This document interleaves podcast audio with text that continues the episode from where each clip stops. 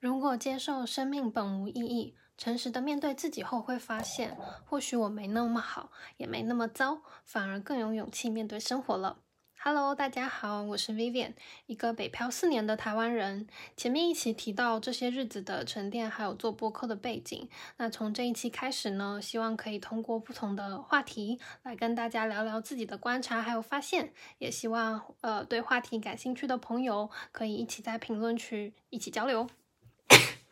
那一年一度的母亲节刚过，想要借由这个机会呢，来跟大家说一说，呃，妈妈对我的影响吧。嗯，上周听了我非常喜欢的两位心理咨询师 Steve 还有严艺佳老师的一期，Steve 说二百八十一期的播客，聊到了呃疫情的隔离对孩子的影响。那里面印象深刻的是，呃。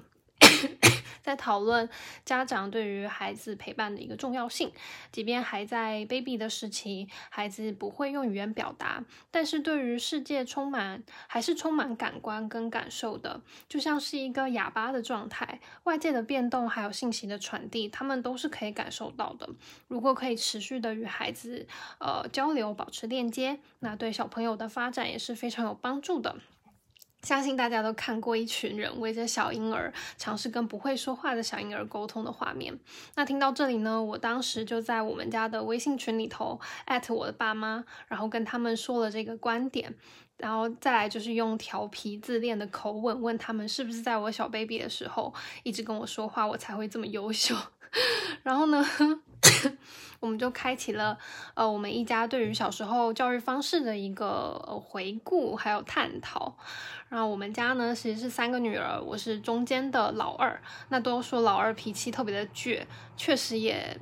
也也证实了这个情况吧。那 anyway，今天的主题是在聊妈妈，我就主要聚焦在妈妈这个角色的观察。然后，呃，爸爸的，我想之后有机会可以跟大家再再聊。那今天呢，想跟大家聊一下，呃，妈妈给我诸多影响中的其中三个吧。嗯，首先第一个我想分享的是，呃，我看是追求完美的犟脾气。那，嗯。嗯，抱歉，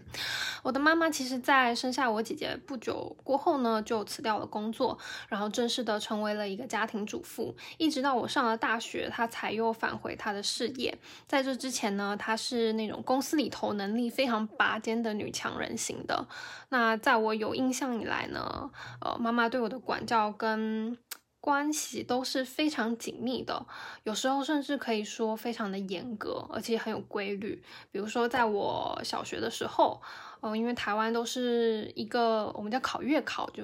呃每个月都会有一个段考吧。那呃，当时的话就是在科目的分数如果没有到一百分，那就是少一分打一下。所以我记得我当时就是常常的挨揍，嗯。啊，另外就是比如说像。即便你考了一百分，但是如果你没有把考卷放在它应该放的资料夹里头，呃，我记得我当时是放在了夹在的那个联络本，然后没有放在资料夹，就找了一阵子，然后那张考卷我是考了一百分的，但是我也被修理了。然后暑假作业的话，永远都是我们家永远都是暑假前两周就需要完成百分之九十，剩下一些出游的日记之类的，就之后出去玩的时候再补。每天都有非常紧密的 schedule 安排，比如说几点到几点应该做什么事情，练钢琴，然后练什么才艺之类的。然后晚上几点到几点要看什么样的教育节目，然后会安排就是不同，每一天有不同的教育的，比如说电影需要去看。那这样紧密的教育方式呢，其实也让我在学习成绩档上一直都表现的比较杰出，像小时候就是那种奖状拿到麻痹的那种那种状态。那但是这样的情况。其实也让我的内心隐隐的有一股叛逆的心情，还有对自由的渴望，就有一种随时要爆发的感觉。我有很多的，就是想要想要自由的那种那种感觉吧。所以确实呢，从国中开始，我就变得比较叛逆，开始学会了顶嘴，然后还有说不。那顶嘴的女儿肯定是会让妈妈伤心，还有烦恼的。所以不够成熟的年纪，在。顶嘴的时候，可能用的字眼也非常的有棱角吧。具体我其实已经想不起来我说什么了，但是我记得妈妈不止一次就是被我气哭了，然后也说如果没有生你们的话，我也可以过上那种悠闲富足的贵妇生活。我妈妈嗯，在我的世界里头是最好的，然后我也知道她是爱我的。但是当时在那样的情况下，类似这样的一些话，其实也确实对我造成了一些影响吧，所以我到现在都就是印象非常深刻。嗯，那同样的，我相信我的一些不成熟的行为，肯定对妈妈也是有影响的。那随着年纪的增长呢，我开始有了自己的意识，也建立了相对应当时自认为的那种自信心，对，非常的骄傲的那种感觉。那这边呃，可以理解为就自我感觉良好吧。所以我当时其实变成呃，在听到评论的时候，我第一时间感受到的是敌意还有控制感。嗯，我会非常本能的排斥这些评论，然后会把建议相关的建议都转化为他是不是要。呃，看他不是看不起我，是不是觉得我不够好，或者是不是要控制我，等等等等一系列负面的一些情绪吧。嗯，然后也会有那种我觉得我挺好的，不需要你来教我的这种幼稚的心态。那呃，除此之外，也多了一种就是我一定要把我自己想说的话说出来，那嘴巴是我的，这是我的权利 的这种这种非常叛逆的心情吧。嗯，那后续其实我也发现我跟妈妈的争执过程也有一个规律，她嗯总是会先批评完我，然后让我进书房好好的闭门思过念书。但是当时的我就会觉得，哎，我有话想说啊，你怎么就打断了，就就就结束了我们的 talk？所以呢，我被轰进书房之后，我就会觉得非常的羞耻，就是我那种羞耻感，就是觉得，哎，我好像真的。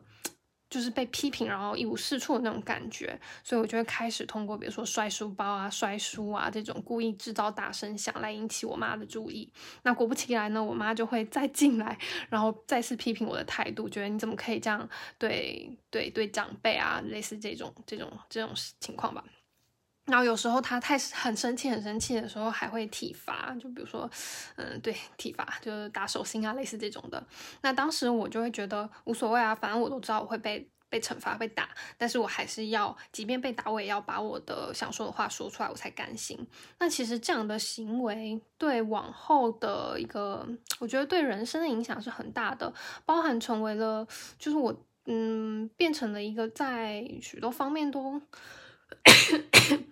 我变成了在许多方面都比较强势的人，然后这个强势体现在我可能没有办法很好的去吸收来自别人的意见，呃，即便别人给了我很多好的意见，我在处理这些信息的能量也会被用来，就是为了要消化它是不是在否定我的这种情绪跟能量上面。那首当其冲，其实被波及到的就是我的家人。那如果连家人有时候都觉得我很难相处的话，可见就是这个脾气有多不好。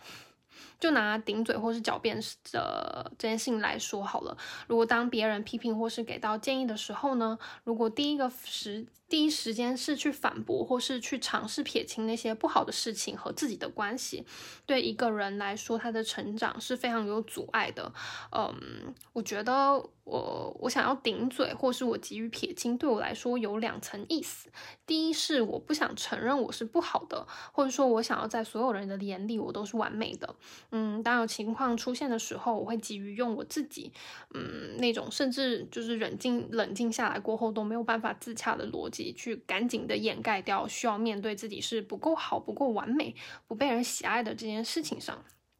那第二层意思也体现了。呃，我是好的的这件事情，似乎是依靠他人给我的反馈。那这也代表了我所谓的自信呢，其实并不是基于我对自己的认识，而是别人对我的评价。那我觉得这样的情况，其实，在顺遂的人生或许没有什么关系，因为你的你你可能。遇到的事情都还算顺利，虽然说遇到一些瓶颈啊，但最后也都比较顺利的度过。但是如果说遇到的逆境是在那个当下，你的。呃，客观的能力上没有办法 handle 的时候，你就会可能带给你的是那种毁灭性的冲击，会失去你自己的评判的一个体系。那那个当下，其实自我价值感是非常非常低的，就是会有那种自卑低到谷底的感觉。因为我从来就没有建立自己的一个评价体系，可能会更看重别人对我的一些看法。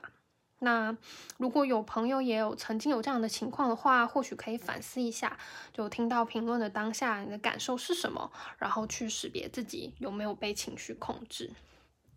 那另外，我想强调的一点是，我分享这些并不是要去诉苦说自己的经历，或是指责妈妈的管教方式，而是在反思自己的行为模式是不是有可以改进的地方，呃，以及这样的冲突带来的能量消耗是不是可以不必要，呃，我们应该把精力专注在解决事情上，然后取得进步上。就这听起来非常的正确，好像是尝试，可是其实活了二十多年，然后看似尝试这一点，如果真的要把它做到好话，其实也是需要耗非常大的努力的。因为其实人是非常感性的生物，即便你呃多多么的强调自己多么的理性，但很多时候我们做的决策都是非常感性而冲动的。嗯。然后，呃，第二个的话，我想要说，呃，妈妈对我带来的影响是勇于表达，还有渴望突破成长的这样的性格。嗯，听起来可能跟前面有些相关，又好像很矛盾。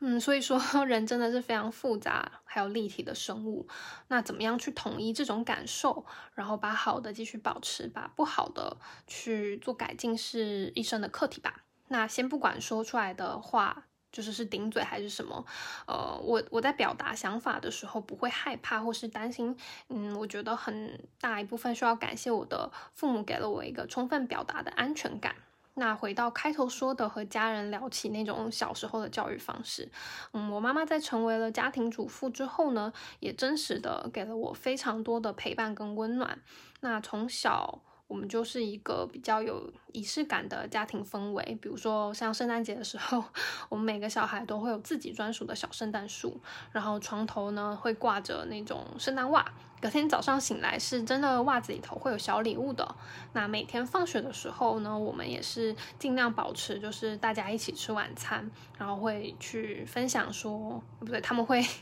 问。会问，然后希望我们小孩可以去表达，呃，我们在学校里头遇到了什么样有趣的事情啊，等等的，就鼓励我们表达吧。所以，即便说前面提到我常常挨揍，呃呃，比如在挨揍之后呢，他们我妈妈也会来关心我啊，来心疼我的情况。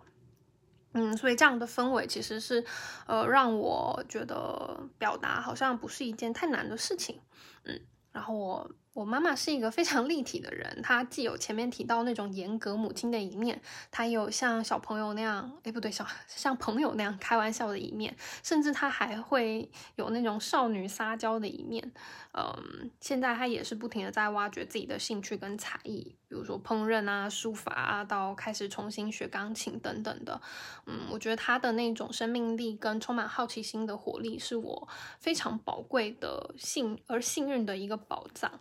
嗯，就是那样的氛围，让我就是非常的，嗯，就很幸运。嗯，那不仅是这样，其实我妈妈在，她也一直在接受新的事物，她会主动的去反思、检讨自己做的不好的地方，然后甚至还会解决，就是提出解决方案，然后分享给全家，开那种就是家庭会议。那希望我们可以一起变得更好。嗯，所以。呃，我很幸运的是，我从妈妈身上学到了真诚表达的这件事情。呃，那作为前面提到，就是家庭会议的发起人，他带领然后维系了一个家的运转，我觉得非常的佩服，然后敬佩，也很爱我的妈妈。那最后一个我想说的是，呃，长大之后呢，我们其实对于家庭的角色都有一个重新的认识。那特别是我在算今年吗？今年，今年，呃，回台湾，我回台湾了一趟，然后跟家人有很幸运的有三个月的相处的时光。然后我就发现，哎，我好像可以反过来，就是这个角色变换了，我可以变成帮家人、帮大人去排解他们一些不开心的情绪啊，或是想不明白的烦恼等等的。就小时候更多的可能是依赖妈妈，那长大了，呃，有些话题反而成为，呃，可能我有相关的了解或是认识，我可以提供更不更多不一样的一些思路吧。嗯，我觉得有幸在这样子美好的照顾下成长，呃，是他们给了我机会，然后让我长出我自己的羽翼。所以，如果呢，呃，我觉得这个时候如果可以有意识的去变换自己的一个角色，就是变成嗯提供更多的情感上的支持，然后主动的去提供情感上、感受上、情绪上的一些支持，做一个好的倾听者的话，我觉得父母是可以反向的去依赖我们的。那，嗯，我觉得。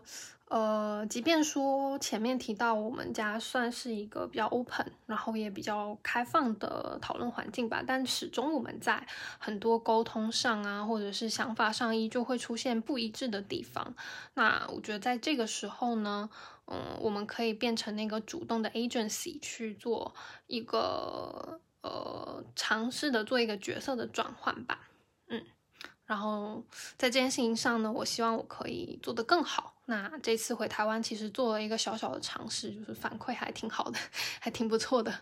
嗯，就觉得哎，太好了，我也可以去从情感支持上的这个角度去提供呃很多的帮助吧。嗯，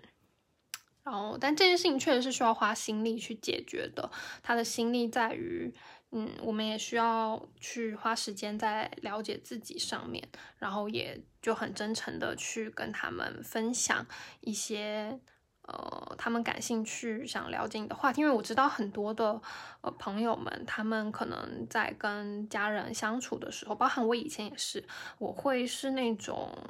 嗯报喜不报忧的心情。来去跟他们相处，然后其实自然而然就会少了非常多交流的话题。但是那些话题可能都是他们非常感兴趣、想知道的。可是如果我们 always 都是那种抱着那种哎，跟你讲了可能你也不懂，或者是好像嗯有点烦躁的那种感觉的话，那我觉得会非常可惜。嗯，好，那对于妈妈和家人呢，有太多的爱表达不完，也有很多的感谢表达不完。之后有机会的话，想再跟大家多聊聊。嗯，当然，如果有机会回家的话，也要多抱抱家人。嗯，我觉得非常的，就是有有时候其实微信语音什么的当然很好，但是可以见到面的时候，一个拥抱，一个真心的拥抱，去抱在乎的人的那种力量感，真的可以支撑你很久很久。好，那我们下一期见啦！谢谢大家，拜拜。